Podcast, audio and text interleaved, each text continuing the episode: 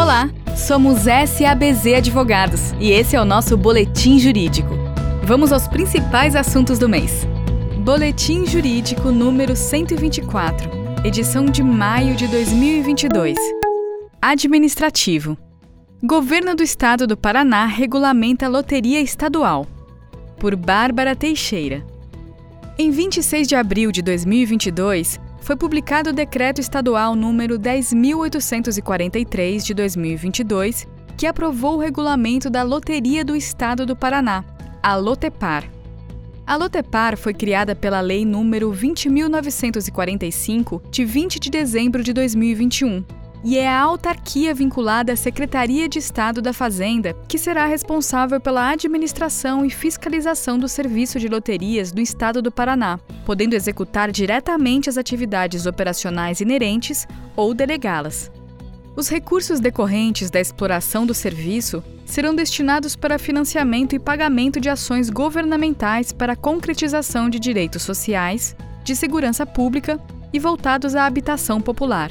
O decreto permite a exploração das modalidades lotéricas de prognóstico numérico, prognóstico específico, loteria passiva, prognóstico esportivo, loteria instantânea e de cota fixa.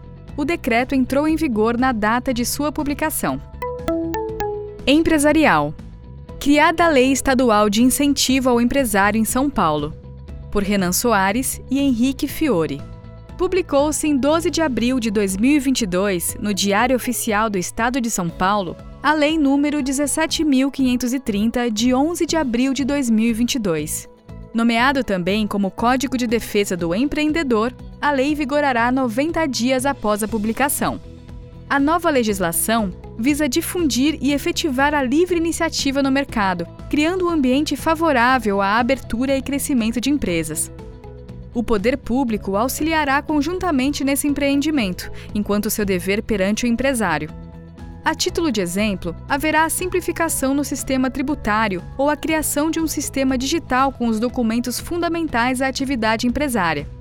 Merece destaque também a novidade trazida pelo artigo 7 do Código, que instaura o ambiente regulatório experimental, sandbox regulatório as pessoas jurídicas participantes desse sistema estarão submetidas a regras especiais para desenvolverem técnicas e modelos de negócios inovadores.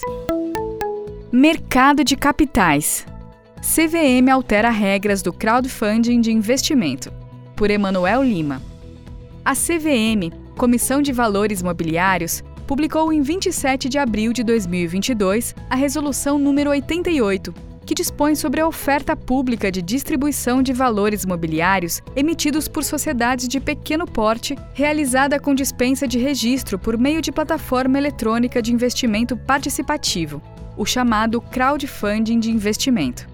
Referida resolução substitui a instrução CVM número 588 de 2017 e traz diversas alterações relevantes, entre as quais destacamos: aumento do valor máximo de captação, que passou de 5 milhões para 15 milhões, ampliação do limite de receita bruta anual para enquadramento como sociedade empresária de pequeno, que passou de 10 milhões para 40 milhões, possibilidade das plataformas atuarem como intermediadoras na compra e venda de valores imobiliários já emitidos por meio de crowdfunding de investimento, observadas as limitações estabelecidas ampliação das formas permitidas de divulgação das ofertas públicas, obrigatoriedade de escrituração dos valores mobiliários, o que pode ocorrer por escriturado registrado na CVM ou por meio de controle realizado pela própria plataforma, observados os requisitos estabelecidos.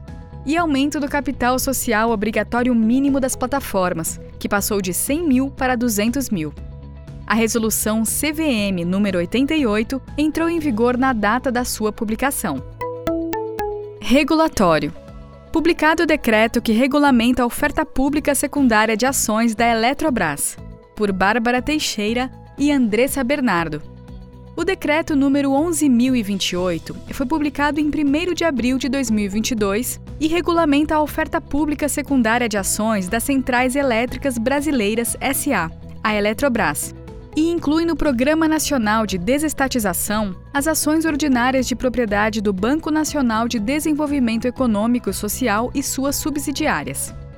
O processo de desestatização da Eletrobras foi estabelecido pela Lei nº 14.182 de 2021 e ocorrerá na modalidade de aumento do capital social por meio da subscrição pública de ações ordinárias, com renúncia do direito de subscrição pela União.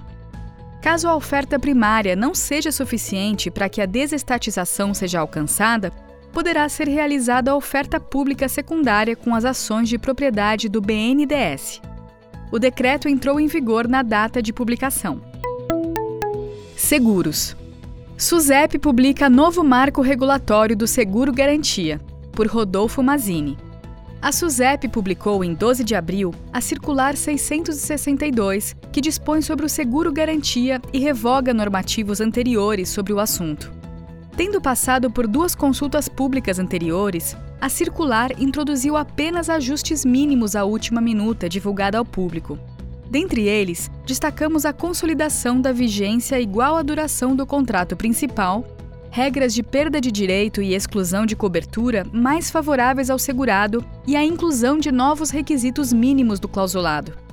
Dentre as novidades da circular, destaca-se a aproximação entre a apólice e o contrato principal, a possibilidade de estipulação de franquias e indicação de beneficiário e a autorização para a atuação da seguradora como monitor do contrato principal e mediador de controvérsias. A circular entrou em vigor em 2 de maio e as seguradoras têm até 1 de janeiro de 2023 para adequar seus produtos à nova norma.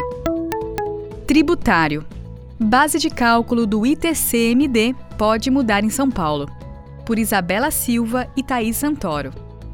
Atualmente, em São Paulo, a base de cálculo do imposto sobre transmissão, causa-mortes e doação corresponde ao valor de mercado do bem imóvel ou móvel, inclusive título, crédito ou direito, nos termos dos artigos 9 ao 15 da Lei nº 10.705 de 2000, não sendo possível, por outro lado, o abatimento de quaisquer dívidas que onerem o bem transmitido. Ocorre que o atual posicionamento do Tribunal de Justiça de São Paulo é no sentido de que a base de cálculo do ITCMD deve ser o patrimônio líquido transmitido aos herdeiros, de forma a não incluir na base as dívidas anteriormente contraídas pelo decujus. Diante deste cenário de derrotas judicial, é possível que a Fazenda do Estado de São Paulo altere a forma de cobrança do ITCMD, autorizando a dedução do valor de dívidas da base de cálculo do imposto. Tributário. STF decide pela constitucionalidade de norma anti-elisão, por Raíza Garcia. Em recente julgamento, o plenário do STF decidiu pela constitucionalidade de norma que permite à autoridade fiscal desconsiderar atos praticados com a finalidade de dissimular a ocorrência do fato gerador do tributo ou a natureza dos elementos constitutivos da obrigação tributária. Segundo o voto da relatora ministra Carmen Lúcia, não há violação ao princípio da legalidade, tendo em vista que há necessidade da materialização do fato gerador, previsto em lei, para surgir a obrigação tributária. Assim, o STF definiu que a desconsideração autorizada pelo dispositivo está limitada a atos ou negócios jurídicos praticados com a intenção de dissimular ou ocultar este fato gerador, não havendo retirada de incentivo ou proibição de planejamento tributário. Por fim, a relatora esclareceu que o dispositivo não se trata de uma norma anti-elisão, quando o contribuinte evita a relação jurídica que faria nascer obrigação, e com isso, a redução lícita de tributos, mas sim de uma norma de combate à evasão fiscal, quando o contribuinte atua de forma a ocultar fato gerador materializado para se omitir de pagamento da obrigação. Tributário. Juiz suspende protesto de CDA por abusividade de juros e multa. Por Vitor Cuno. O juiz Luiz Gustavo Primon, da Vara Única da Comarca de Cordeirópolis, definiu medida liminar para determinar a suspensão da publicidade de protesto de certidão de dívida ativa, até que a Fazenda Pública do Estado de São Paulo refaça os cálculos da cobrança. Sobre o débito relativo ao ICMS, foram aplicados juros de mora acima da taxa Selic e multa punitiva superior a 200% do valor do imposto. O magistrado destacou que o órgão especial do Tribunal de Justiça do Estado de São Paulo decidiu pela impossibilidade de cobrança de juros moratórios superiores à Selic.